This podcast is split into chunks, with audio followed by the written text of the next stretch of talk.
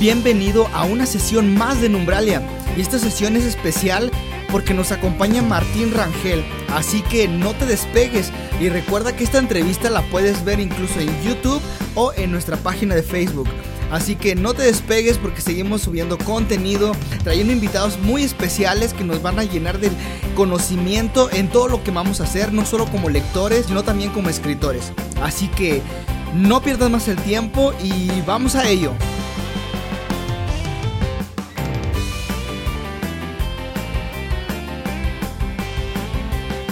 Bienvenidos a esta transmisión de Numbralia, un especial con Martín Rangel, que pues nos abre un espacio para hablarnos de lo que es la poesía. La, le puse a lo mejor muy dramático la poesía en el ahora, ¿no? El por qué escribir poesía el día de hoy y cómo vivir justamente de ello. Él es autor de libros de poesía eh, como Rojo en el 2013, El Rugido Leve las canciones de Ryan Caracija por parte de Seculta, perdón, Emoji de Algo Muerto, Delirio Amateur por parte de la editorial Niño Down, Al Margen del Mundo, Luna Llena, bisiesto y el libro que vamos a estar, este, justamente, pues vamos a, el que vamos a platicar hoy, ¿no? Eh, Sometimes a Great Point, que es un libro que le adquirí hace poco, me parece algo fantástico, su forma de, de hacer este, su poesía, ¿no? De hacer poesía, es algo que me, me encanta, me gustó cómo maneja y algo que me gustaría a platicar más adelante, ¿no? Yo creo que vamos a iniciar a lo mejor con una pregunta a lo mejor muy básica, podemos llamar. Este, podríamos a lo mejor buscarla en internet, pero me gustaría escucharlo de Martín, ¿no? De que tú nos pudieras comentar, este, primero, gracias por darnos un espacio, gracias por estar con nosotros y que nos pusieras, pudieras compartir, ¿no? Este, para ti, ¿qué es la poesía? Hola, Diego. Bueno, y hola a, todos y todas las personas que nos estén viendo ahora. Es un gusto para mí poder estar acá en, en, en Umbralia, donde, bueno, ya han pasado un par de, escritores que yo conozco y, que he leído. Y me da mucho gusto, pues, poder conocer, a, poder haber podido conocer a Diego a través de, de mi escritura. Creo que siempre es un vínculo muy, muy genial, o al menos yo he podido a través de, de mi trabajo conocer a, personas muy interesantes y con quien eh, me ha encantado poder intercambiar palabras, ideas, etc. Y pues me, me, da la bienvenida Diego con una pregunta que probablemente es la más difícil de todas. Eh, empezamos, empezamos duro. Eh, voy a fumar un cigarro. entonces. Bueno, ¿qué es la poesía? Fíjate que te puedo decir lo que es para mí. Para, para mí la poesía es una herramienta para, pues, para varias cosas, para expresarme a, través del lenguaje, para eh, pensar cosas. Eh, eh, realmente, para mí, escribir es, es una forma de, aterrizar mis pensamientos. también es una manera de explorar el lenguaje, de explorar la realidad a través del lenguaje. Pienso que la poesía es, es eso, es pensamiento, es expresión, eh, también de emociones, es eh, sobre todo pues, pues el arte que, que, que, tiene como, como material el lenguaje, ¿no? Eso es, es para mí la poesía y es una de las cosas que más disfruto hacer y que más eh, me emocionan y más le dan sentido a, a, mi vida, ¿no? Entonces es algo para mí muy importante. Bien, entonces, sí creo que realmente este, algo que me gusta y que le mencionaba eh, con anterioridad, no me gustan sus versos, me gusta la manera en que los maneja, incluso la manera en que lo estructura. Este, me encanta, vaya, las imágenes retóricas que, que uno proporciona, que proporcionas, vaya, a través de ello, me encantan. Y justamente este, para ir como tomando esa, esa parte de los nuevos escritores que todos, pues, creo que todos tenemos algo que queremos expresar, no siempre tenemos, queremos mostrar nuestra voz, ¿no? De alguna manera, y, pero en la poesía, eh, ¿cómo sucede esta cuestión? Porque realmente, ¿de dónde llega la inspiración? Digo, eh, en sí, este, hay escritores que a lo mejor te pueden decir, pues, no escribas bajo el sentimentalismo, este, sea un poquito más crítico. Entonces, eh, justamente, como mencionabas anteriormente, eh, en un taller, o sea, uno, al final de cuentas, uno pone una parte de sí siempre, ¿no? En un escrito, eh, un pensamiento, una idea, y, y, cómo aterrizar al final de cuentas este pensamiento y al mismo tiempo criticarte para que puedas dar un poema que no solamente se quede en tu computadora, en tu, en tu cuaderno, y que digas, ok, me parece que escribí algo profundo y sino que trascienda más allá. Claro, eso es. Fíjate que hace unos años yo pensaba muy diferente a como pienso ahora. Hace unos años yo decía, e incluso lo dije en alguna charla o, en alguna entrevista, que yo eh, creía que la inspiración no existe, ¿no? Que la inspiración hay que, que, perseguirla y que más bien se trata de sentarse varias horas frente a la computadora y teclear. Eh, para, para, para producir cosas. Ahora siento que, que no es ni una cosa ni la otra. O sea que sí, mucho tiene que ver esa, eh, pues como ese compromiso de sentarse frente a la pantalla a, picar teclas. Pero también hay momentos en los que uno se siente inspirado, ¿no? Uno ve alguna cosa o recuerda alguna cosa o siente alguna cosa y, y se siente esa magia que, que desde luego hay que aterrizar y hay que trabajar y editar. Ahora eh, yo, no sé, cuando comenzaba a escribir pasé mucho por talleres y, aprendí varias técnicas y ahora he descubierto que, que la mejor como cancha para practicar la escritura es la lectura misma. Entonces a mí me, me ayuda mucho leer para escribir. Y siempre que me bloqueo algo, o, bueno, no solo leer, sino ver una peli o ver un video en YouTube o ir a una exposición o, o ver algo de arte en internet, como que me desbloquea. Y, y también eh, pienso en, en, un libro, un librito que hicimos eh, a principios del 2021 que se llamó Bisiesto, que lo publicó una editorial en Argentina, una editorial eh, electrónica de libros electrónicos, y bueno, que también en México publicó Niño Down en papel.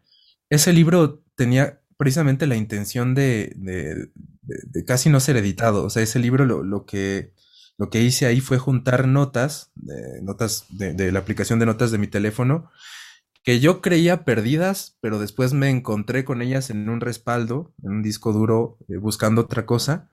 Y, y, tuve como que esta intención de publicarlas así prácticamente en su condición de notas, ¿no? Pienso que también hay algo ahí en el, en, ese no trabajo, en ese, eh, hay, hay, un rapero estadounidense que se llama Lil B, que él es muy prolífico y él habla de la effortless creativity, ¿no? La creatividad sin esfuerzo. Pienso que también hay algo interesante y hay algo de magia ahí, pero bueno, creo que, que para llegar a ese punto o jugar con, con eso, o al menos a, a, mí me sirvió aprender a hacer las, las cosas como se deben, ¿no? Como se deben o como, como, como te enseñan en los talleres. Creo que es, es, bueno editar y es bueno tener como un, un, rigor y un, un eh, control de calidad respecto de las cosas que escribimos, pero también es bueno de repente eh, hacer lo opuesto, ¿no? Jugar de manera intencional a mostrar las cosas crudas e incluso mostrar el, el proceso que nos lleva a, a, a mostrar, quiero decir, a que las cosas se publiquen o a que las cosas eh, tengan, lleguen a ese como derrotero final del encuentro con el lector. Y, y recién eh, pienso mucho en, bueno, un, uno de los artistas que más me, me han influenciado en la vida es eh, Kanye West y él cuando, cuando sacó este disco de Life of Pablo hace algunos años, eh, hizo algo muy interesante que fue publicar el disco en plataformas y seguirlo editando una vez que ya estaba publicado, ¿no? Como jugando con la idea de que la obra de arte nunca se termina, ¿no? O sea, más bien se abandona. Entonces, es, eso me parece también muy interesante, que las cosas que publicamos, pienso también en José Emilio Pacheco, que antes de morir, eh, mucha de su obra la reescribió, la revisitó, la recomendó, la recomendó, etcétera. Entonces, eh, es, eso me gusta también pensar en, en, la obra de arte, en el poema, como algo que no siempre se acaba, sino que más bien se, se abandona y que es que si, si no abandonáramos las cosas que escribimos, al menos yo siempre le voy a encontrar algo, ¿sabes? como este verso lo pude haber acomodado así, o este punto no iba, o este título yo le hubiera puesto mejor otro. Entonces, sí, eh, un poco, eh, no sé si respondí la pregunta, pero esas cosas me vinieron a la cabeza.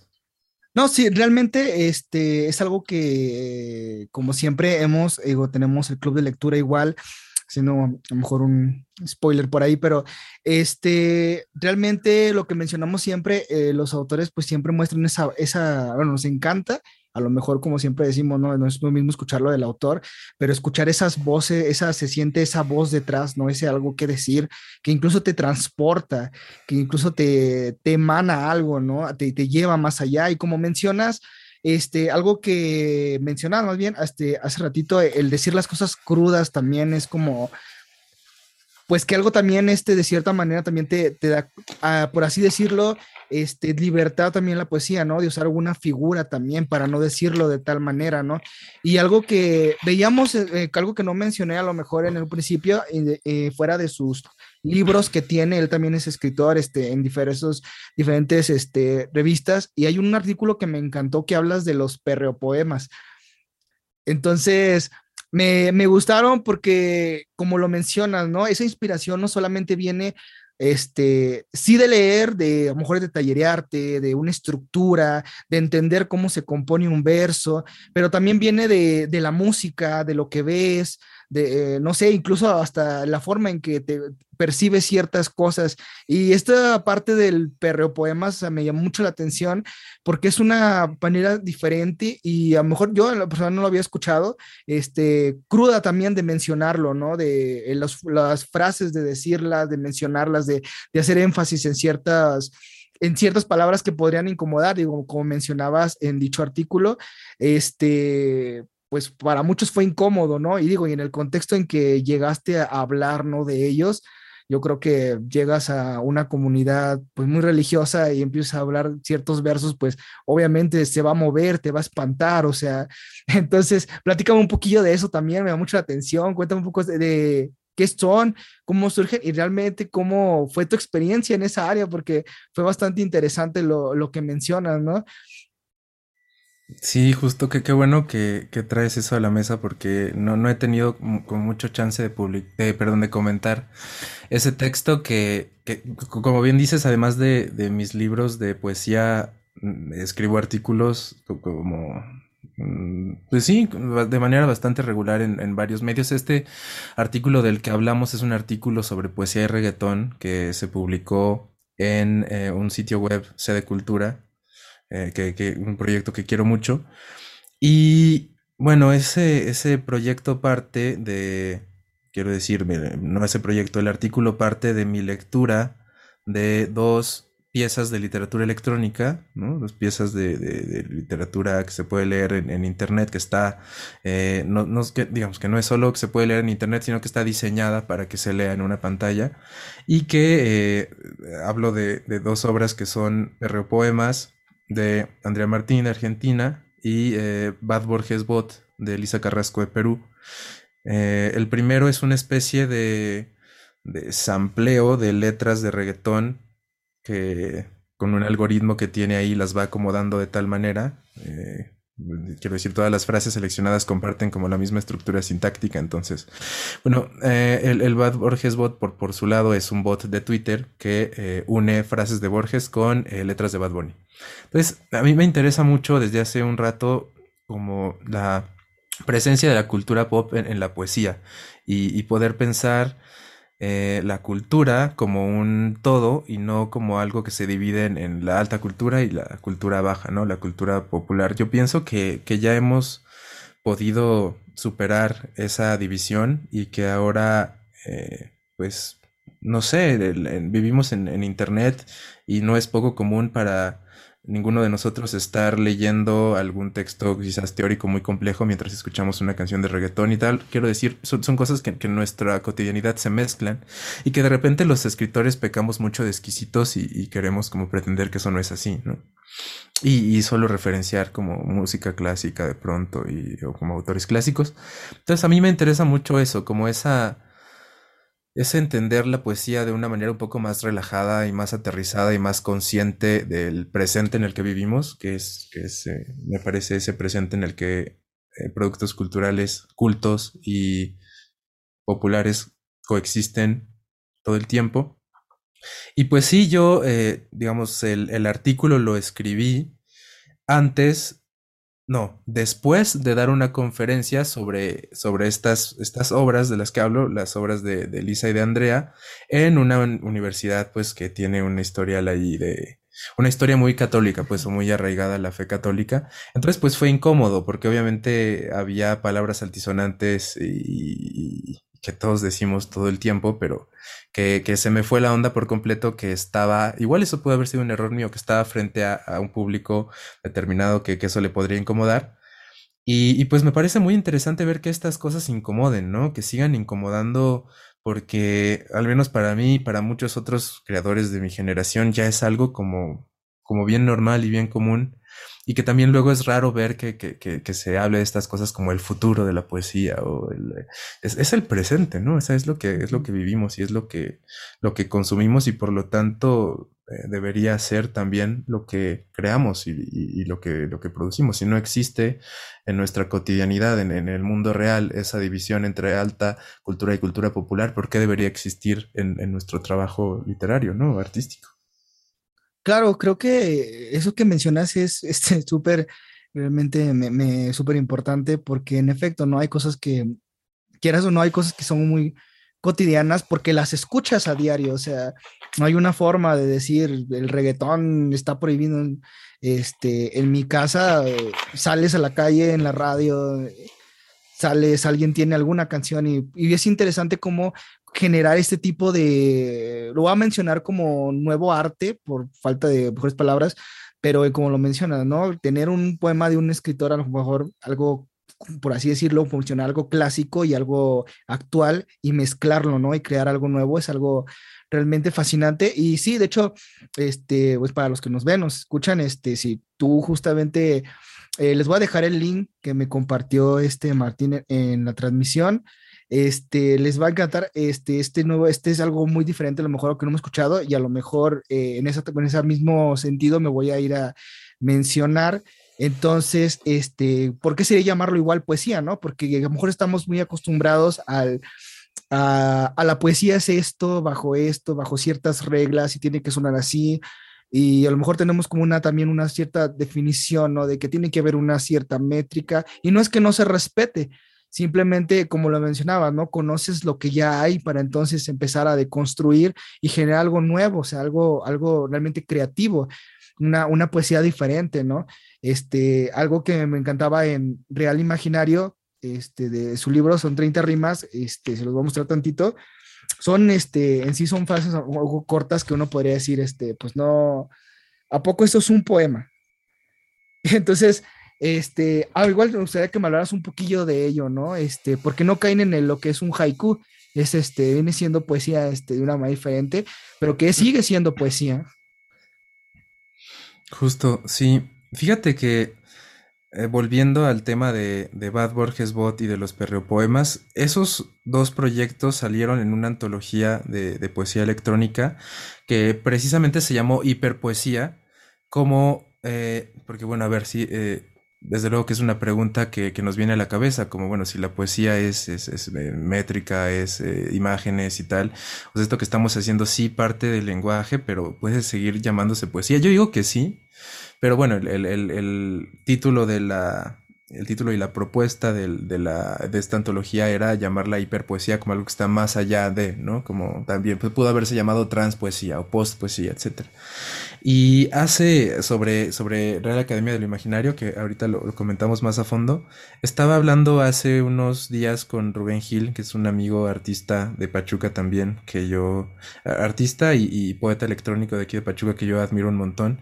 Ojalá puedas platicar con él en, en un futuro.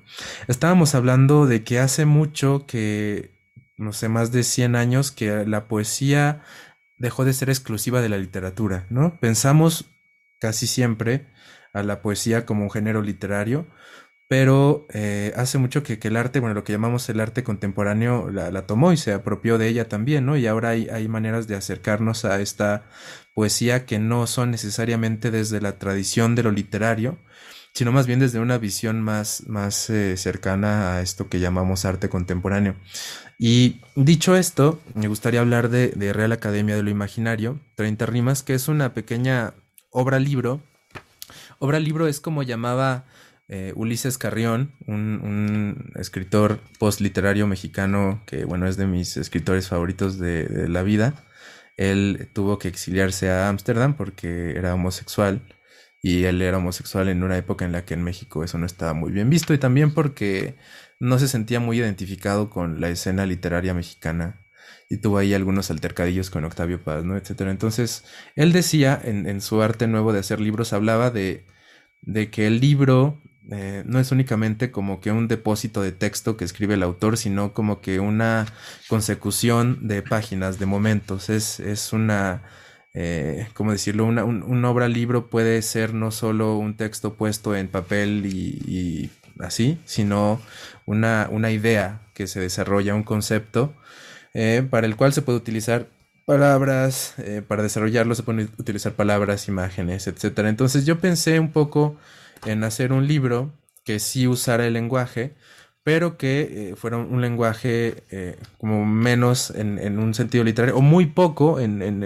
un sentido literario, porque bueno, son 30 rimas, ¿no? El libro tiene tres partes. La primera parte se llama Amor, y son puras rimas de la, de la palabra amor. Eh, dice amor, solo es una palabra, que está ahí cancelada la palabra amor, porque pues solo es una palabra. Después acá dice, no sé si se alcanza a ver, pero dice enloquecedor solo es una palabra, desgarrador solo es una palabra, purificador solo es una palabra. Y son eh, 10 rimas con amor, después 10 rimas con batalla, batalla solo es una palabra, muralla solo es una palabra, y después 10 rimas con muerte, muerte solo es una palabra, suerte solo es una palabra, inerte solo es una palabra. Escogí estas tres palabras, amor, muerte y batalla, porque son básicamente tres de los principales temas que han existido en la literatura y en todo el arte, ¿no? El amor, la guerra, la muerte. Entonces pensé, bueno, puedo hacer un libro que tenga esos tres temas que esos tres temas tengan variaciones y que tenga las menos palabras posibles, ¿no? Y que incluso juegue con la idea de que las palabras solo son palabras, entonces no importa tanto que estén. ¿Qué pasa cuando repetimos una palabra? Si yo repito solo es una palabra, solo es una palabra, solo es una palabra, solo es una palabra, después de un rato deja de tener sentido, ¿no? Y entonces la única palabra que se queda con sentido es la que no se repite, en este caso las rimas, calla, pantalla, metralla, muralla y tal. Entonces es como un ejercicio así como más conceptual, más un poco como un happening incluso, palabras todas que están más cerca del arte contemporáneo que de la poesía. Y, nada, es, es, una manera que, tengo desde hace unos años de aproximarme a la escritura, pensándola no solo como algo que se inscriba dentro de la tradición de lo literario y por lo tanto respete sus reglas, sino que pueda estar en, otro lado, en otro de, los campos que también la poesía cubre, que de pronto no son tan explorados en, nuestra tradición de lengua española, pero que están ahí, ¿no? Y, que, bueno, tenemos a Ulises Carrión tan solo que, que, su, su, trabajo como, como artista y como escritor postliterario y también como teórico es, es, ha sido fundamental y ha tenido mucho impacto no solo dentro de México, sino más bien fuera. Entonces, ese es un poco el, juego de, Real Academia de lo Imaginario. Em, que justo tiene aquí como un... les voy a enseñar. Empieza así, real, real imaginario, y la palabra que está tachada es imaginario, y termina también con real imaginario, pero la palabra que está tachada es real, ¿no? Entonces ese es como el cambio. Empezamos pensando que el lenguaje es real y no imaginario, y terminamos pensando que el lenguaje, lo que entendemos por poesía y tal, no es real sino imaginario, y ese es como el switch que, se hace en el libro, que me parece muy interesante y me, es de los libros que más me ha gustado escribir y que más me gustan y, y que menos he podido como comentar porque, bueno, igual entiendo que no es algo como muy que muy diseñado para ser popular, pues, pero, pero eh, que, me gusta mucho que, lo comentes y poder como hablar de ello. Sí, de repente, este, como me llama, igual a lo mejor por esa parte de que uno imagina poesía y ya, ya tiene una estructura aquí ya en la mente de cómo va, y a lo mejor puede ser, como mencionaba, ¿no? Encontrar este, este tipo de conceptos eh, este, que forman parte de un, de un, arte y puede decir uno, a lo mejor al que no comprende, digo, escuchando todo lo que nos dices, el no comprender puede ser como que no conectar o, a poco esto podría ser un poema. Y realmente es, es, increíble eso, eso que mencionas, me da gusto que sin querer toque el tema, vaya, que quería. Qué chido. Eh, y realmente sí, es un, es un libro que me gustó porque justamente manejar esos conceptos me encantó. Este, e igual me gustaría, este, como el hecho de los recursos que usas, el tacharlas, o sea, es algo que marca y destaca, o sea, lo que mencionas ahorita, y, me encanta, ¿no? Igual en algo que creo y noto mucho ahorita por lo que estamos hablando, otra cosa que se me va olvidando de mencionar, es maestro de idiomas, entonces creo que encontramos mucho de él en, ante ti, en, esta parte, ¿no? Del, lenguaje, ¿no? Y yo también lo, bueno, lo puedo ver en, tu libro, ¿no? De Sometimes and Cry. O sea, me, me, encanta porque esa versión de, y lo voy a mostrar, de en español y en, y en inglés, o sea, es algo increíble también.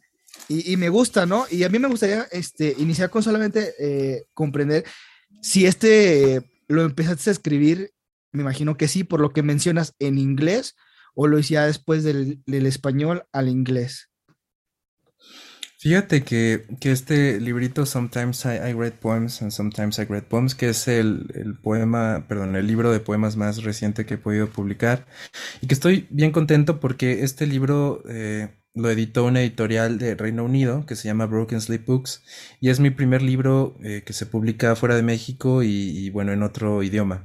es una edición bilingüe, como bien dices, que a la izquierda tiene el, poema en, español y a la derecha en inglés, que acá la, traducción la hizo mi amigo Lawrence Schimmel, que Lawrence, él es eh, poeta y, traductor, bueno, sí, escritor y traductor de origen estadounidense, pero que reside desde hace ya varios años en, Madrid y que yo lo conocí en una residencia de traducción literaria. A mí también me, gusta mucho traducir. Como dices, tengo eh, trabajo como, como mi trabajo de día es ser maestro de idiomas y, me, me, gusta mucho traducir poesía principalmente del inglés al español.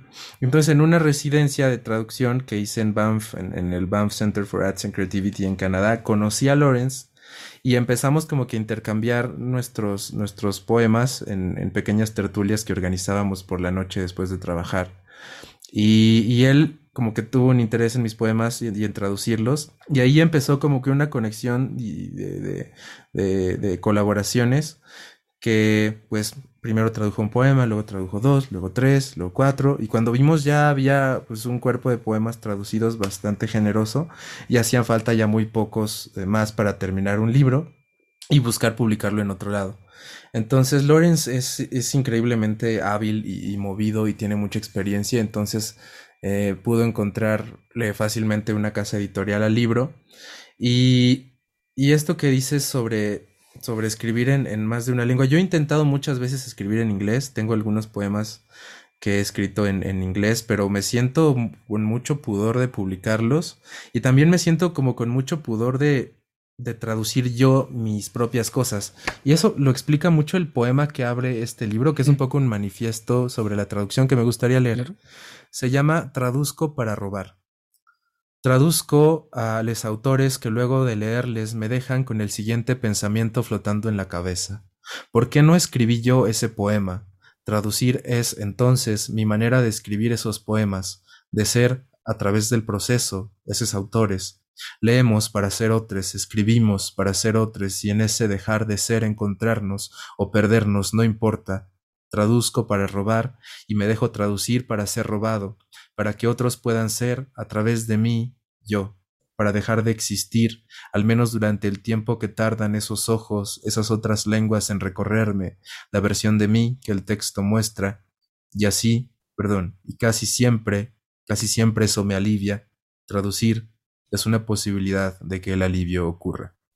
Entonces sí, justo no quería como yo traducir, o nunca he querido yo traducir mis propias cosas porque me gusta ese, eh, como que ese ejercicio colectivo que implica la traducción, ¿no? Eh, yo, estoy como muy peleado con esta idea de, del autor como, como persona aislada de, de, o sea, como que el, que el proceso creativo de, un escritor sea tan solitario y tan aislado y tan de una sola persona. Me gusta que haya más manos que intervengan. Eh, por eso he intentado hacer como eh, poemas escritos a cuatro manos desde hace un rato, incluso poemas escritos a seis manos, ahora un libro de, traducciones que, que, que, que, sea el, fruto de eso, ¿no? Como de, que Lawrence en cuanto toma mis poemas y los reescribe, porque pienso que la traducción no es nada más pasar algo del lenguaje A al lenguaje B, sino que es una labor de reescritura, toma mis poemas, los reescribe y los convierte en otra cosa, en otro idioma, me parece eh, un ejercicio mucho más interesante, ¿no? Que no haya solo un nombre en la portada de un libro. Eso que no sé, la situación en la que vivimos ahora tiende mucho, la, situación socioeconómica en la que vivimos ahora tiende mucho a aislarnos, a pensarnos como individuos y lejos de, comunidades. Entonces, eso eh, me, gusta, ¿no? Como que, haya más de dos manos eh, interviniendo en, la producción de un libro. Y, y sí, sí, Em, espero haber respondido la pregunta, ya se me olvidó cuál era, pero si no me puedes volver a decir. No, no, está bien. Sí, de hecho, fíjate que a mí el primer este, poema lo que me trajo es, a lo mejor estoy mal, digo, eh, hablando de lo que mencionas, a mí me trajo mucho esta parte de que justamente, digo, a lo mejor tú lo has de saber un poco más con los que este, elaboras que al momento de traducir, pues mencionábamos anteriormente incluso en clases que pues no se traduce al 100% de la fidelidad del texto, ¿no? Por ciertas palabras, por la, porque a lo mejor ya han sido traducidas varias veces, ¿no? Y, y ya las palabras ya no son, digamos, fieles a lo que era antes, ¿no? Y creo que esto es lo que me encantó justamente porque trae esa parte, ¿no? Traduzco para que me traduzcan, por así mencionarlo. Y, me encantó realmente esa, esa parte que, te capta desde el momento en este, en este poema. Me encanta porque eh, justamente eso, ¿no? Dijo, dices, y en ese dejar de ser, este, es como la, igual la interpretación que uno da. Digo, al final de cuentas, eh, como mencionábamos, igual incluso en algunas sesiones del club, ¿no? Este, a veces uno hace su propia interpretación, ¿no? Incluso del texto, como mencionábamos anteriormente igual, ¿no? Cuando el autor hizo una figura retórica de algo y retoma, a lo mejor no está hablando de un romance, sino de un asesinato y, uno dice, mira, qué bonito, qué romántico. Entonces, este es justamente eso que, que, me encanta, digo, a lo mejor lo estoy entendiendo mal, pero esa fue también una parte de la interpretación que, que me gustó y como lo mencionas, creo que conecta un poco a lo que, a lo que has mencionado. Sí, justo es, es como el, poema o el libro o la obra es, no es lo que el autor quiere que sea, al final es lo que el lector interpreta que es, ¿no? Entonces, eh, la traducción lo que es es un, es eso llevado al extremo. Eh, yo, yo cuando tomo un texto de alguien más y lo traduzco, dejo de ser yo y, y, soy esa otra persona, porque tengo que ser un poco esa otra persona. Sin embargo, eso no es del todo posible, ¿no? Soy en, alguna medida yo, pero también esa otra persona. Y ese, ese dejar de ser uno y poder ser otro, como ese ejercicio de empatía, de salir de uno mismo y, poder habitar otra mente, otro cuerpo, etcétera, me parece mágico, porque creo que es, de esas cosas que la literatura y el arte hacen, que es generar estos lazos de, de, empatía, ¿no? O sea, yo puedo no saber quién es eh, determinado autor, pero leo un libro y, durante el momento en el que lo leo siento y pienso lo que esa persona pensaba o sentía, o algo de eso también combinado con mi interpretación de ello, pero a lo que voy es que son puentes eh, entre dos mentes, entre dos sensibilidades, ¿no? Entre dos contextos y entre dos realidades que, no sé, en, un momento como en el que vivimos ahora, en el que estamos como sumamente aislados, que usamos redes sociales no tanto para conectarnos, sino para aislarnos y alienarnos del mundo, es muy importante eh, que, eso suceda, que puedan existir o tenderse esos puentes entre, entre los individuos, ¿no? Claro, y creo que es lo que realmente yo identifico mucho, este, bueno, lo puedes encontrar en, como mencionas, en todo tipo de arte, este, en una pintura, nuevamente, ¿no? En la música, que es lo que, una parte también de lo que haces realmente, este, vamos a decirlo así, pero Martín es un, es un boom de, de creatividad porque también crea este, música electrónica y está, está increíble, la verdad. Personalmente, como amante de la música electrónica, me encantan, me encantan cómo están todas estas, tus producciones. Y a veces están bien padres. Entonces, igual, este, pues sí, realmente se puede ver, este, justamente también esa, toda esa creatividad que emanas, ¿no? También de, de, cada uno de tus versos. Y, me encanta, la verdad, me encanta porque son, este, hay una revolución de, de cierta manera de lo que haces y, y, algo que mencionabas, que eso también mejor me gustaría aunar, un poquito más, en lo que mencionabas de poesía electrónica, porque hace poco igual te presentaste, este, bueno, también rapeas, este, a los que no sabían, él también rapea y hace poco tuvo una presentación, ¿no? Entonces, ¿cómo es em, eh, conectar esas dos cuestiones? Este, anteriormente, voy a hacer como un pequeño espacio de publicidad. Este, también este, estaba, este, un amigo tiene un club de lectura, se llama Moby Read, y leemos poesía este, de diversos autores y transformamos esa poesía, esa poesía a un dibujo, a un dibujo, un collage, y sale algo increíble, ¿no? O sea, te salen dibujos que a lo mejor simplemente al escuchar los versos, al imaginarlos, empiezas a crearle el trazo, a lo mejor no con algo concreto, un collage, te imaginas algo y lo vas pegando y va saliendo cosas increíbles. Y yo creo que en esta cuestión de la música, cómo es que lo, cómo lo conectas y cómo es que lo presentas también esta, esta parte. Gracias, este, Diego, por tus comentarios sobre, sobre mi música. La verdad me, bueno, a ver, yo tengo que decir que yo fui a la universidad para estudiar literatura y después para estudiar filosofía. Llevo muchos años leyendo y siento que, que cuando escribo sé más o menos lo que estoy haciendo. Sin embargo, la, la, la música, pues soy una persona que... Soy un, un, un ¿cómo decirlo? Un, escucha muy activo, ¿no? O sea, un escucha tan activo que de repente siente que puede hacer música y, y uso las herramientas a mi alcance para hacerla, pero en realidad yo no tengo una formación como tal en música y mi formación tiene que ver con con amar la música y escuchar un montón de cosas distintas.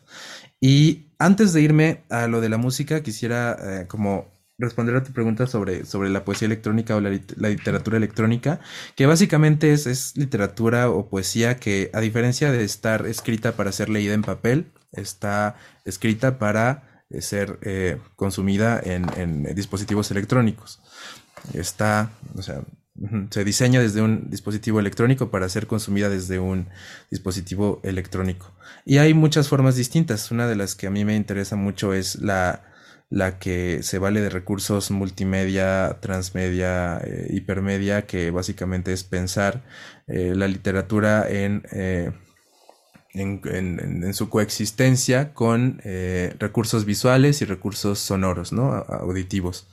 Entonces, eh, si pensamos que vivimos en una época en la que el Internet es el lugar donde se produce y se consume la cultura ahora y que es una cultura pues, principalmente audiovisual, pues es muy natural pensar que, que, la poesía y, no sé, las artes en general eh, dejen de, de, separarse en, en, solo texto o en solo música o en solo video, sino que ya están eh, juntas, ¿no? Digo, la manera en la que tenemos muchos de nosotros desde que existe MTV de escuchar música es viéndola. Entonces eso también pasa con, lo literario. De repente podemos tener esto que llaman videopoemas, que es un poema en el que puede aparecer un video, la voz del autor, alguien más leyendo el poema, alguna pista musical también ahí. Y hay ejercicios de literatura electrónica que tienen que ver con la escritura de código y la programación y cosas un poco más, más complejas que no he ejercitado tanto y no sabría bien cómo explicar. Pero bueno, eh, hablando de esa expansión de, de, la literatura o de lo literario hacia otras artes y esa como esos puentes eh, que, comunican la, literatura con otras artes, pues yo he podido encontrar una manera de juntar mi, amor y mi, pasión y mi interés por, la escritura con eh, la música. Y pues una manera que tuve como muy que, para mí fue súper natural de hacerlo fue a través del rap, ¿no? Al final el rap básicamente es, es, poesía que, que, está acomodada de tal manera de dentro o junto a una base musical. Entonces yo pensé, bueno, a mí me gusta escribir, yo escribo poesía, me gusta mucho el rap también, como que tan difícil puede ser, es bastante difícil. Eh, me ha costado muchos años como poder hacer cosas que ya considero decentes y que ya me atrevo a mostrar en público. Y, parte de eso, ¿no? Como de, un interés muy grande y un amor muy grande por, por la, palabra escrita y también por la palabra hablada y la música. y pues fíjate que, que, siempre tiene que ver con el lenguaje, todas las cosas que hago, la, tanto la música como, como eh, definitivamente lo literario ahí está. Eh, hago también algunas cosas de arte visual y de, de, diseño gráfico y de diseño de, textiles. Y siempre el, lenguaje es muy el protagonista, ¿no? Quizás solo no es así cuando produzco música electrónica, que digo, hay veces en las que no hay, no hay ningún lenguaje ahí de por medio, pero sí hay una poética detrás, ¿me explico? Sí hay como una, una idea, quizás no, no explícitamente poética del lenguaje, pero sí poética de, de los de, de, cómo se presentan los sonidos, de cómo eh, están eh, acomodados, de cómo están pensados, de los discursos y las narrativas que hay detrás, por ejemplo, de un álbum como Survival Horror, que fue un, un disco que hice hace unos años en el que mezclo mi producción de música electrónica con eh, samples de diálogos de eh, videojuegos de terror, de este género de los videojuegos que se llama Survival Horror, que es pues eh, videojuegos de horror en los que tienes que sobrevivir, ¿no? Y, y, que bueno, yo eh, después de jugar varios juegos y de ver sobre todo a gente jugar estos juegos y escuchar los diálogos, noté que había algo ahí importante, ¿no? Como cosas muy poéticas que se estaban diciendo y que yo quería tomar y hacer ese copy-paste de un lado al otro, o sea, tomarlos, sacarlos de su contexto, ponerlos en otro contexto, que también es una práctica muy del presente y que me gusta mucho hacer ese copy-paste, por eso traduzco para robar y por eso tanto este énfasis en robar y en, y en esto que llaman lo no original o lo no creativo.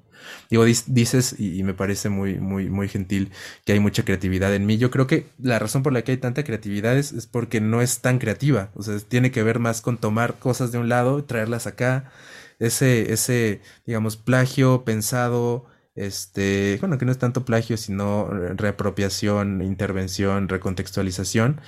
Y que, bueno, siempre volviendo al tema de, la importancia del lenguaje en lo que hago, siempre está ahí y siempre es como una preocupación pues bien grande, no solo de, lenguaje, sino de cómo hacer convivir ese lenguaje con otras artes, sobre todo en un presente eh, audiovisual en el que vivimos y, este, un presente intermedia, ¿no? Multimedia, hipermedia, transmedia.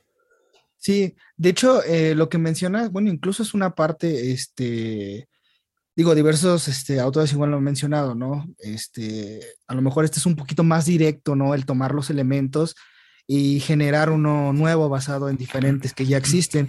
Pero al final de cuentas, digo, creo que sigue siendo esa parte de hacerlo, ¿no? Es lo que también muestra el que alguien se atreva a hacerlo, también es una parte importante, porque al final de cuentas, cuando uno intenta escribir, este, ya sea este, algún cuento o novela, uno tiene un referente siempre, ¿no? Incluso, incluso en el cine, este, mencionan muchos, este, pueden tener incluso algún tipo ya de, de concepto basado en algún otro director, entonces de cierta manera empiezas a, mezclar justamente, sí sale algo original, pero al final de cuentas mezclas este, la idea que alguien este, ya te había mostrado y con tus pensamientos, con tu forma de hacerlo y es algo diferente. Entonces, creo que sirve, este, es bueno, eh, apartado por esa parte, creo que el hacerlo eh, sería lo diferente y esa parte que va a ser siempre, este, pues, digamos, la creatividad propia de hacerlo, vaya, de, de tomarlo, de atreverse y decir, a lo mejor ya está, pero yo le agrego esto y le tomo de aquel y construyo algo diferente, ¿no? Y, es algo que, pues también este, está, está muy padre y creo que, como lo mencionas, ¿no? Igual te ayuda mucho a crecer, ¿no? Y, generando ya a lo mejor un propio estilo.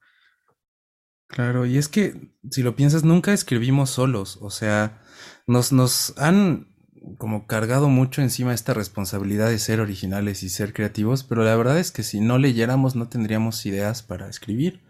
Eh, no sé, siempre todo parte de, algo, todo parte de una fuente y esa fuente es, eh, la, lectura o, eh, ver pelis o ver arte o escuchar música y que además son prácticas muy de, nuestro presente. Yo pienso mucho en, no recuerdo quién lo dijo exactamente, pero leí esa frase en un libro de, Cristina Rivera Garza que se llama Los muertos indóciles, que dice que los mejores escritores, y yo pienso que aplica a los mejores artistas, son aquellos que son capaces de, de hablar desde su presente y de de, generar presente, eh, construir el presente a través de, su trabajo. Es importante, desde luego, la tradición y ver el pasado para saber de qué hablar y saber cuáles eh, son como, eh, cuál, es, cuál es la historia detrás de lo que estamos haciendo, pero al final lo más importante es poder hablar a nuestro presente y desde nuestro presente.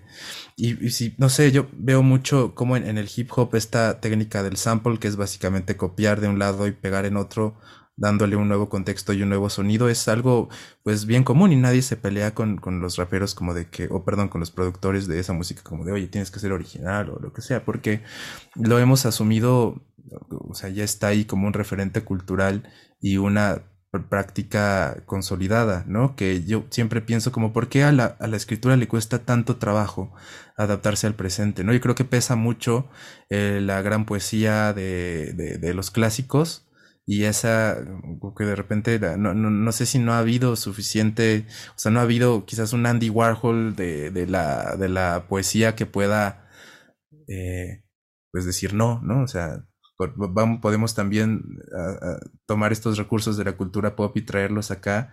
Y, quizás pienso que eso nos, nos generaría muchos más lectores y habría mucha más gente interesada, porque, digo, yo muchas veces he estado en lecturas o he estado conversando con, con personas eh, cercanas a mí. Digo, yo no vengo, de, tengo que decir esto, yo no vengo de una familia de intelectuales, ni mucho menos. Entonces, que, que, me digan gente cercana a mí como de, oye, es que no entiendo, o sea, la, la poesía me, me, gustaría estar ahí y comprender, pero dicen palabras que no entiendo y hablan de cosas que no me son cercanas. Y eso es una barrera grande, ¿no? Eso impide que, que personas lean y personas se interesen en esto. Entonces, si, si podemos acercarnos más a, a las necesidades de nuestro presente a través de nuestro arte y de esa manera pues devolverle a la poesía ese lugar tan importante que yo creo que tiene dentro de, del mundo y de la sociedad actual pues es, es, bueno, hay que hacerlo y hay que intentarlo, pero no es tan fácil como suena, ¿no? Hay, hay, muchas personas en posiciones de poder dispuestas a no dejar que estas cosas pasen, ¿no? Porque amenazan sus intereses, porque amenazan eh, su comodidad, etcétera. Y, y, bueno, yo creo que algo genial que hace el arte precisamente es amenazar esa comodidad, ¿no? Si el arte no, no incomoda, pues no tiene mucho sentido, ¿no? O sea, ¿para qué queremos un libro de poemas bonitos o un cuadro bonito para pegar en la pared, ¿no? O sea, yo creo que podríamos tener cosas reales, cosas humanas, cosas eh, auténticas y, y, más, más fieles a lo que es estar vivos. Y al final el arte lo que hace es retratar la vida, una de las cosas que hace es retratar la vida y nuestra vida no es eh, bonita, ni, ni, linda, ni amable, pues que el arte también lo sea. ¿no? Que el arte tampoco lo sea, más bien. Claro, creo que realmente, como mencionas, es justa esa parte de trascender, ¿no? Y pues lo bonito de cierta manera pues ya está, ¿no? Mostrar las parlas, todas las facetas de lo que nos muestran o lo que vemos, pues es parte y justamente crear algo también pues diferente, ¿no? Y fíjate que algo que mencionabas hace en un momento que decías lo difícil de este, las trabas, qué tan difícil es justamente lograrlo, porque al final de cuentas este, existen muchas comunidades, muchas páginas, este, siempre tomo este referente, a lo mejor me van a odiar, pero siempre menciono lo de WordPress, que todos se, tienen sus novelas ahí, pero qué tan difícil es salir de ahí, o sea, y más en esta, en esta cuestión de la poesía, cómo, qué tan difícil es el poder decir, vaya, por primera vez aquí está impreso, lo vale y lo logré. Pues fíjate que, que, a mí me ha pasado algo curioso. Bueno, no es tan curioso porque es algo que le ha pasado a más personas acá. Pero a mí en este momento de mi vida me es mucho más fácil hacer cosas, eh, digamos, no solo fuera de Hidalgo, sino fuera de México que adentro de Hidalgo. Pienso que en Hidalgo pesa mucho todavía una visión de la literatura que pues eh, reforzada esa visión por, por los eh, principales aparatos culturales del Estado, que es muy, eh, no quisiera decir arcaica, pero sí un poco anquilosada, poco consciente del presente, de hueva, etcétera. Entonces, para mí ha sido mucho más fácil publicar y hacer las cosas que hago ahora, ¿no? Fuera de aquí y mostrarlas y, y poder tener retroalimentación y, y, y, como conversaciones interesantes a partir de ello. Antes no me pasaba, cuando yo escribí, por ejemplo, mi libro El Rugido Leve, que lo tengo acá, que es un libro que es, que es muy bonito y que ganó el premio estatal, mm. pero que peca de ser un libro bonito, ¿no? O sea, un libro que, que es un libro que cualquier persona que vaya a un taller de escritura de estos que dan podría aprender a hacer, ¿no? Yo pienso que no es suficiente con que el arte sea bonito y, y, sea las reglas, porque cualquier persona podría, o sea, para empezar, cualquier persona puede hacer arte, ¿no? Y, eso es, es, muy claro.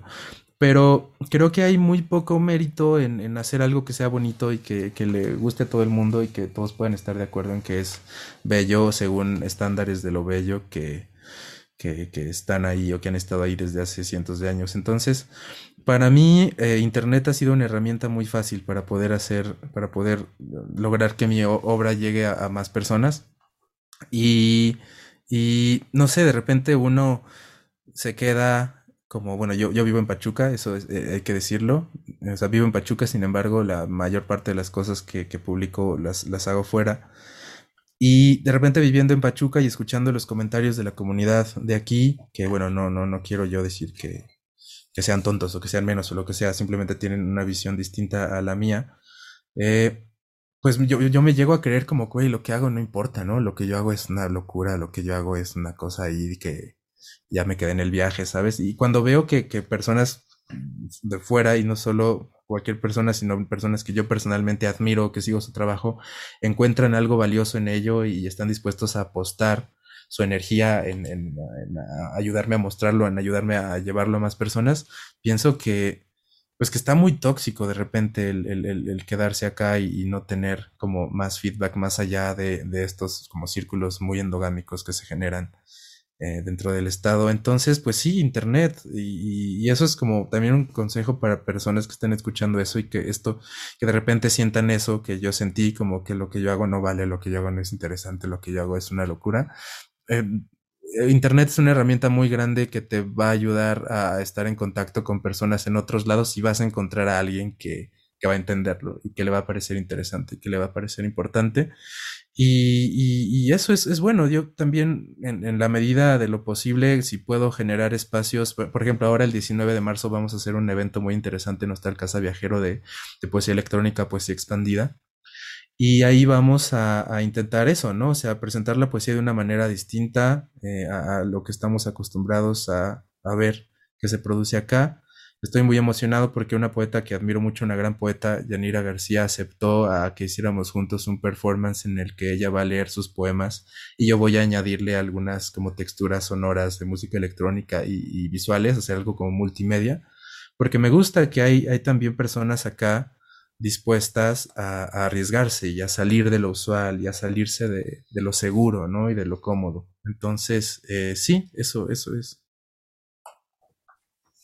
Sí, creo que esa parte que mencionas es justamente a lo mejor lo que puede suceder. Eh, mm, espero no equivocarme, creo que es la misma Yanira nos ha estado dando un taller justamente y es lo que menciona, ¿no? Muchas veces el recibir un puertazo de, no, hoy no, es este, lo que a veces puede decir uno, pues no soy bueno, o sea, me retiro de esto, no es lo mío. Cuando realmente sí tenías una voz, sí tenías algo que decir, algo que contar y que valía mucho la pena, ¿no? Pero como últimamente he estado tocando las redes sociales, ¿no? Encajar en la sociedad o ser feliz. Entonces, justamente eso, ¿no? Entonces, ¿en dónde te vas a quedar, ¿no? En esa, en esa cuestión. Y, y fíjate que lo que mencionas es algo muy padre porque, pues sí, en efecto, yo creo que de cierta manera, pues todos buscamos esa, salir, ¿no? Eh, como que nuestra voz sea escuchada, ¿no? No más decir, este, lo escribí para mí y lo tengo aquí y, y, me da miedo publicarlo. Creo que, o porque ya me dijeron aquí que no, pues quiere decir que no soy bueno o que no vale la pena lo que escribo. Y, y me gusta esa parte que mencionas y me gusta mejor que tocaras un poquito más o que me dijeras este, nos dijeras, este, cómo es llegar justamente a otro lado, dices, eh, a través de Internet. Si bien es cierto, hay miles de convocatorias que tú puedes descargar desde diferentes lados, te puedes meter y incluso hasta haciendo la vieja, ¿no? Eh, meter a Google y convocatorias para de poemas, de cuentos, de novelas, y te salen un montón. Pero ¿cómo es realmente ese proceso, ¿no? Justo de, de llegar, de atreverse y, o que, este, como, como por dónde, digamos, fue como que una parte de tu camino para decir, llegué a una editorial que a lo mejor yo no esperaba que, que me publicara. Pues pienso que en, que en, mi caso ha sido como todo muy, muy orgánico. Eh, la verdad ya tiene un rato. Fíjate que tuve una racha como muy negativa de convocatorias y como que me traumé un poco y dejé de intentarlo, pero sí, desde luego que, que eso ayuda mucho, o sea, buscar convocatorias en internet eh, y más que eso pues cualquiera puede abrirse un sitio ahorita y publicar sus cosas o publicar sus poemas en Instagram o en YouTube y tampoco depender tanto de un tercero, de un tercero otra editorial o de un tercero una revista que pues, llegue y te dé el visto bueno y diga, bueno, a ver si lo tuyo vale, lo voy a publicar, ¿no? Si no, eh, sí es importante eso, desde luego como para hacer ruido y como conseguir cierta notoriedad, pero también podemos ser dueños de nuestros propios espacios, ¿no? Podemos ah, inventarnos nuestro propio sitio web, nuestros propios canales en, YouTube y en otras redes, y desde ahí hacerlo. En verdad, eh, desde luego que lo más difícil es generar un, público, pero siempre va a haber ahí 10 monos y monas dispuestos a escuchar lo tuyo, que después se lo van a pasar a alguien más, y después se lo van a pasar a alguien más, y así se, se puede ir como, como pasando la, la voz y, el, trabajo de, uno puede ir eh, encontrando lectores. Y, pues eso, o sea, sí es bueno buscar convocatorias y para mí ha sido también muy útil y muy interesante, pero también tener nuestros propios espacios, ¿no? Que no dependa de nadie. Eso es algo que a mí me, ayudó o, me ayudó un montón cuando en algún momento pues, me enfrenté a esos portazos cuando dejé de hacer lo que, lo que a las personas les gustaba que yo hiciera y empecé a intentar hacer lo que a mí me interesaba hacer, eh, pues fue, fue muy importante, o fue una cosa muy, muy chida el poder decir, bueno, pues voy a hacer mi propio canal de YouTube, voy a empezar a poner mis cosas en mi propio Instagram. Y ahí nadie me puede decir que no, ¿no? O sea, ahí nadie me puede decir que, pues que eso está de hueva o que no es poesía o que no es literario, ¿no? Y, ha tenido consecuencias positivas. Digo, ahora ya es más fácil para mí en, lugares de, en, espacios al menos aquí en Hidalgo, presentar estas, estas propuestas que, que llevo explorando un rato. Pero tuvo que pasar eso primero, ¿no? Recibir algún tipo de rechazo y después pensar que Internet y, las, eh, los dispositivos electrónicos me dan la posibilidad de yo hacerlo por mi cuenta y, de esa manera llegar hasta de manera más directa al lector, ¿no? Sin intermediarios. Sí, creo que en esa parte creo que sí, ¿no? Es, es el, y te da un poco más de, bueno, te da más libertad, ¿no? De decir que no te digan el, es que esto no lo podemos hacer, o sea, porque debe, o sea, algo que he hablado con varios este, autores que han estado, nos han mencionado, ¿no? Este, también tienes, pues, que ver para quién vas a publicar. No te lo pueden aceptar a lo mejor en una editorial, no porque sea malo, sino porque no está bajo la línea que llevan. Y, y justamente por eso a veces también te pueden decir no, no porque sea, no porque no sea un gran trabajo. Entonces, sí, creo que esta, esa, esa parte es este, sí, importante, creo que la han mencionado muchos autores y nos han mencionado mucho de eso de casi, es como un aire para todos de no te agüites, tú puedes. Y, y, a veces creo que lo necesitas, ¿no? Porque digo, el recibir muchos no, pues pega, o sea, duele. El, no ganaste, el, pues no pasó, gracias por participar y es como que, ah, bueno, no hay problema. Este, pero sí, sí es algo, algo genial. Y, y sí me gustaría este también este, ir hablando un poquito, digo, en lo que mencionabas. Este, bueno, esta, esta editorial mencionabas que es, este, no es este, aquí en México. Entonces, ¿cómo los que nos escuchan, si están interesados, cómo pueden este, adquirir este? Hace poco tuve la fortuna de, bueno, que no tienen jugado Martín en redes sociales, pues publicó que los estaba vendiendo y pues inmediatamente corrí y le dije, a mí véndemelo a mí, entonces, entonces, este, pero de qué otra manera igual lo pueden, este, lo pueden encontrar o conseguir, vaya. Mira, ahora, justo como le hicimos tú y yo, eh, la editorial me mandó algunos ejemplares y yo los tengo para vender. Desde luego que también pueden ir al sitio web de la editorial y comprarlos ahí, pero pues van a tener que pagar un envío ahí transatlántico, ¿no? Que pues no está tan en corto. Entonces, pues si alguien está interesado en, conseguirse este, este librín que, que, pues la neta me hace muy feliz, estoy muy contento de haber podido eh, pues cumplir este sueño de, de llevar o que llegue mi, un libro mío a otro, a otro país, pues pueden hacerlo conmigo, pueden encontrarme, bueno, acá lo van a estar viendo por Facebook, pueden encontrarme, eh, encontrarme en Facebook como Martín Rangel o en Instagram como arroba Martín Rangel. Y tengo también algunos ejemplares de otros de mis libros. Tengo, por ejemplo, ejemplares de Rojo, que Rojo es mi primer libro, que es un libro acá que tiene ilustraciones, es un libro que es al mismo tiempo un libro de poesía y una propuesta gráfica. Y tengo también eh, un ejemplar, de hecho este es el único ejemplar que tengo del Rugido Leve, tengo algunos de Real Academia de lo Imaginario y tengo también, quiero aprovechar este espacio para hablar de esto, un, un, libro que es el primer libro de otro autor que publicamos en mi proyecto editorial Malviaje. Malviaje es como un sello creativo que tenemos mi hermano y yo, que hacemos muchas cosas, o sea, como que todas las cosas que nos interesan intentamos hacerla, de música, eventos de música, prendas, esta playera también la hicimos en Malviaje, por ejemplo. Eh, diseño gráfico, arte visual y bueno, libros. Entonces también hacemos libros. Este librito se llama Sobras completas, poemos remasterizados en antídoto Pfizer y covers en post-punk ruso, de un poeta de la Ciudad de México, José Miguel Sandoval, que es uno de mis poetas favoritos. Lo escuché leer en el Festival Magma hace algunos, algún rato y me, me maravilló esa manera de escribir poesía que tiene, que es tan cercana y al mismo tiempo tan profunda y que habla de temas tan importantes en el lenguaje de todos los días, ¿no?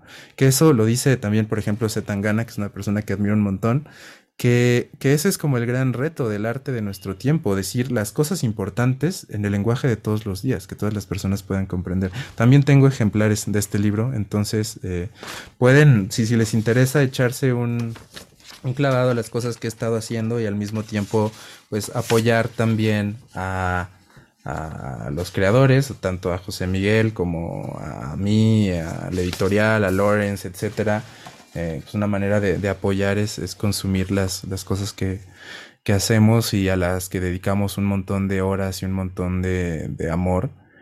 Y que, bueno, esto lo saben todos, ¿no? Desafortunadamente es, es muy difícil monetizar eh, algo como esto en, en, en una sociedad como tan orientada a a las cosas que sirven para algo, ¿no? Yo, yo creo que la poesía sí sirve para algo, pero no es un algo inmediato, no es un algo tangible a, primera, o sea, en, primera instancia. Entonces, eh, siempre consumir el, trabajo de, artistas locales y de artistas vivos en general es una manera de, de apoyarlos y si quieren echarle un ojo a, esto que llevo ya 10 años trabajando, que es mi escritura, mi arte en general, pues eh, eh, escríbanme y nos ponemos de acuerdo con mucho gusto podemos este, hacerlo, sí.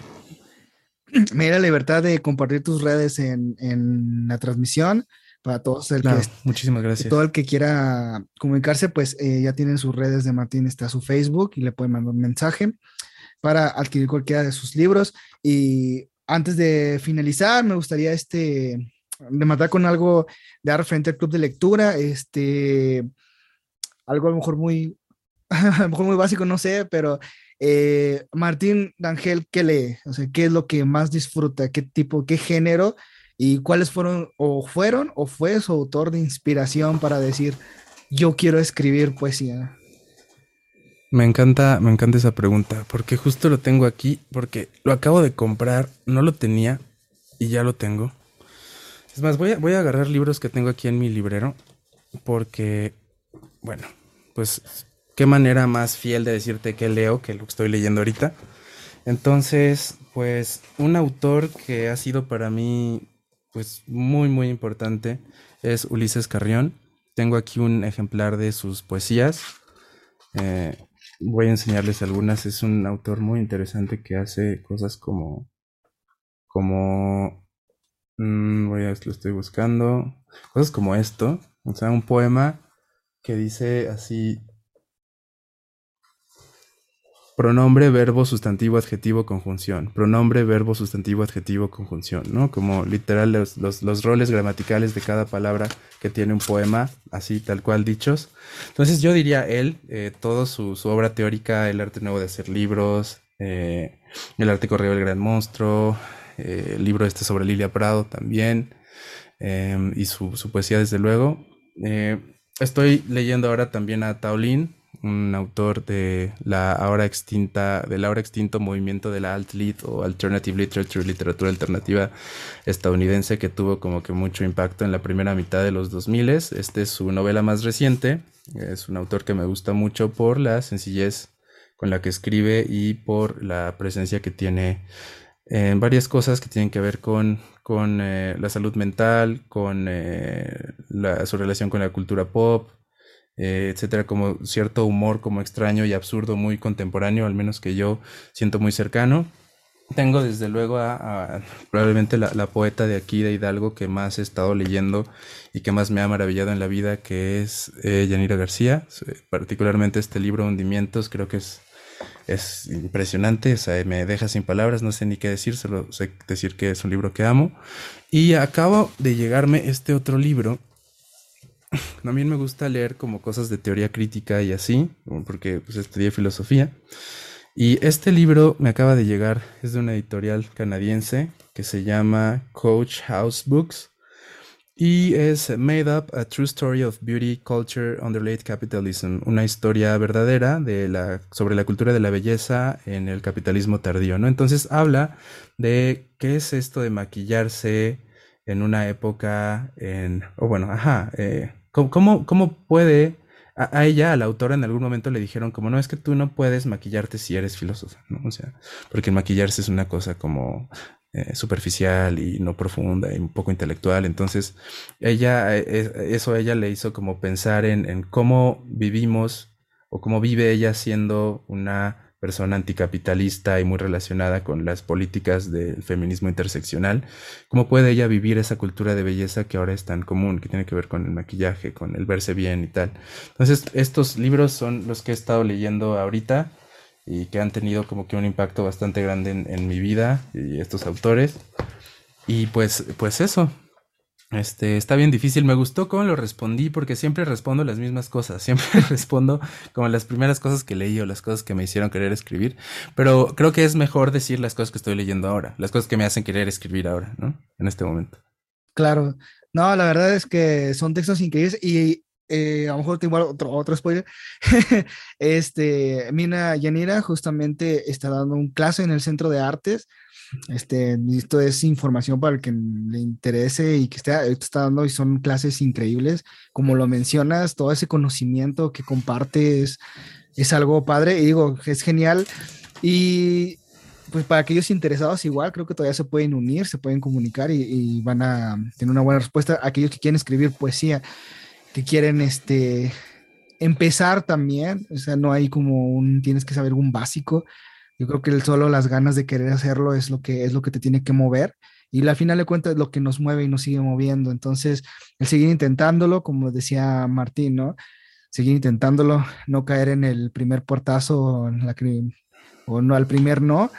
Y pues sí, realmente es esa parte y me da mucho gusto que nos hayas podido acompañar en esta sesión, este, que hayas podido estar con nosotros, compartirnos este, un poco de tu conocimiento, de tu experiencia y de tus textos también, este, ya que nada más a lo mejor para rematar, había un, un, mensaje que has mencionado, eh, lo, voy a mencionar, lo voy a preguntar primero, o sea, ¿qué tanto escribes de, de a lo mejor algo personal, un sentimiento personal, ya sea familiar, ya mencionabas anteriormente en redes, que dio mucha risa, perdón familia por escribir sobre nosotros, entonces... Eh. sí, pues fíjate que, que a ver, estaba hablando de eso hace no mucho con, con alguien y pesa mucho, no es muy visto, muy, a ver, ¿cómo lo digo? No es muy bien visto en, en, en, la literatura como actual el ser tan cursi de repente o el ser tan, eh, pues, personal o tan íntimo, pero, digo, quizás se apremia mucho más ejercicios más bien de pensamiento y de, no sé, crítica social y tal que, bueno, yo ahora últimamente he estado intentando hacer un poco más de eso, un poco hablar menos de mí, pero e, es algo tan importante para mí la poesía y tan catártico y tan le da sentido a, una existencia que como la de muchos no siempre es grata, que me resulta ah, muchas veces inevitable hablar de mí, hablar de mi vida, hablar de, mi historia, de mi familia y tal. Y, y pues no sé, no, no es algo, o sea, intenté como sacudírmelo y quitármelo pero no puedo, o sea, siempre vuelve a salir, siempre está ahí, porque yo, insisto, no, no vengo de una familia de intelectuales, entonces mi relación con el arte es muy ignorante en el sentido de, concebirla como muchas veces como a veces la, estricta expresión de, de mi sensibilidad. Eh, digo, he podido como explorar muchas otras cosas más eh, en mi trabajo, pero siempre está eso ahí y es una constante como muy grande y pienso que también es algo que, que a las personas que me leen les gusta, o sea, es, es algo que, que, las personas que me leen valoran porque de repente hace falta un loco como yo que habla de esas cosas y que expone a su familia sin pensarlo y sin dudar para que otra persona lo lea y se sienta identificada y se sienta menos sola, ¿no?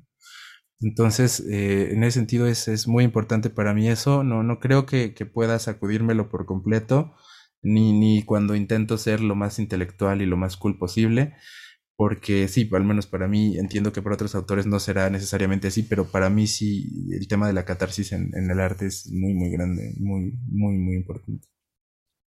Bien, entonces, este, sí, realmente, como mencionaba y mencionaba muchas veces, eh, siempre escribimos una parte de nosotros, ¿no? Y una parte de nosotros está ahí. Y creo que ese objetivo a veces se logra, ¿no? Bueno, personalmente, leyendo Sometimes, este, hay muchas cosas que conecté, dije, me, me gustó mucho eh, el poder conectar de esa manera, incluso te digo, desde el primer, desde el primer poema, eh, lo conecté y dije, ah, no, me encantó, inmediatamente te escribí, no, manches, está increíble, ya lo terminé. este, y creo que sí, realmente es esa parte, ¿no? Que buscamos siempre mostrar tanto en la poesía como en cuentos y en novelas, ¿no? O sea, una historia que, que conecte con alguien más y como decía bueno, la interpretación de cada uno, pero siempre va a ser esa parte, ¿no? Que el arte mueva, que el arte vaya raspe, ¿no? Hasta que moleste también para, para que sea algo diferente y no, no algo como mencionabas, ¿no? Algo muy común, ¿no? De hablar del amor, qué bonitos tus ojos, que, o sea, y caer en los mismos lugares. Ok, me parece, me parece excelente y nuevamente muchas gracias por acompañarnos en este espacio, hacer un tiempo de compartirnos tu conocimiento, tus poemas, este, le agradezco a los que se han quedado hasta ahorita, a todos los que van a escuchar más adelante, porque si a lo mejor no llegaron a tiempo, les recuerdo que lo pueden escuchar en Spotify. Estamos igual como en Umbralia y si no llegaste a tiempo y si ya llegué al final, pues lo puedes seguir escuchando. Eh, seguirte inspirando y, seguir creciendo, ¿no? Como escritor, como, y, no solo como escritor, sino también como lector, ¿no? Este, como mencionaba Martín, la, lectura es lo que te ayuda a crecer también, lo que te da una perspectiva diferente, conocer diversos autores y, poco a poco generar a lo mejor un mundo que a lo mejor no sabías que tenías al momento de expresarlo, ¿no? Eh, el ya saber cómo hacerlo es lo que puede ser algo diferente. Y pues muchas gracias, Martín por estar con nosotros en este espacio y darnos un tiempo. Este, muchísimas gracias, digo, muchísimas gracias a ti y, gracias por, por darme la oportunidad de ejercitar esto de hablar, que te confieso, no me gusta, no me gusta hablar. ¿Y sabes por qué? Porque me gusta más escribir, porque cuando hablo no, no puedo editar lo que dije. Entonces probablemente varias veces aquí dije algo que, no debía haber dicho y que si estuviera escribiendo hubiera podido editar. Bueno, perdón por eso, pero también eso, eso está chido, o sea, que haya esa, esa, esa magia y esa presencia del, del error. Y porque el error es importante, ¿no? Al final hablabas hace rato de seguir intentándolo a pesar de fallar, a pesar de equivocarnos, eh, seguir intentándolo para quizás la siguiente vez fracasar mejor, ¿no? Fracasar más dignamente. Entonces, gracias por, por darme el chance de, de ejercitar esto que, que, que, ah, lo admito, no es uno de mis fuertes, eh, hablar en público. Y, y, gracias a las personas que se dieron el tiempo de escucharnos.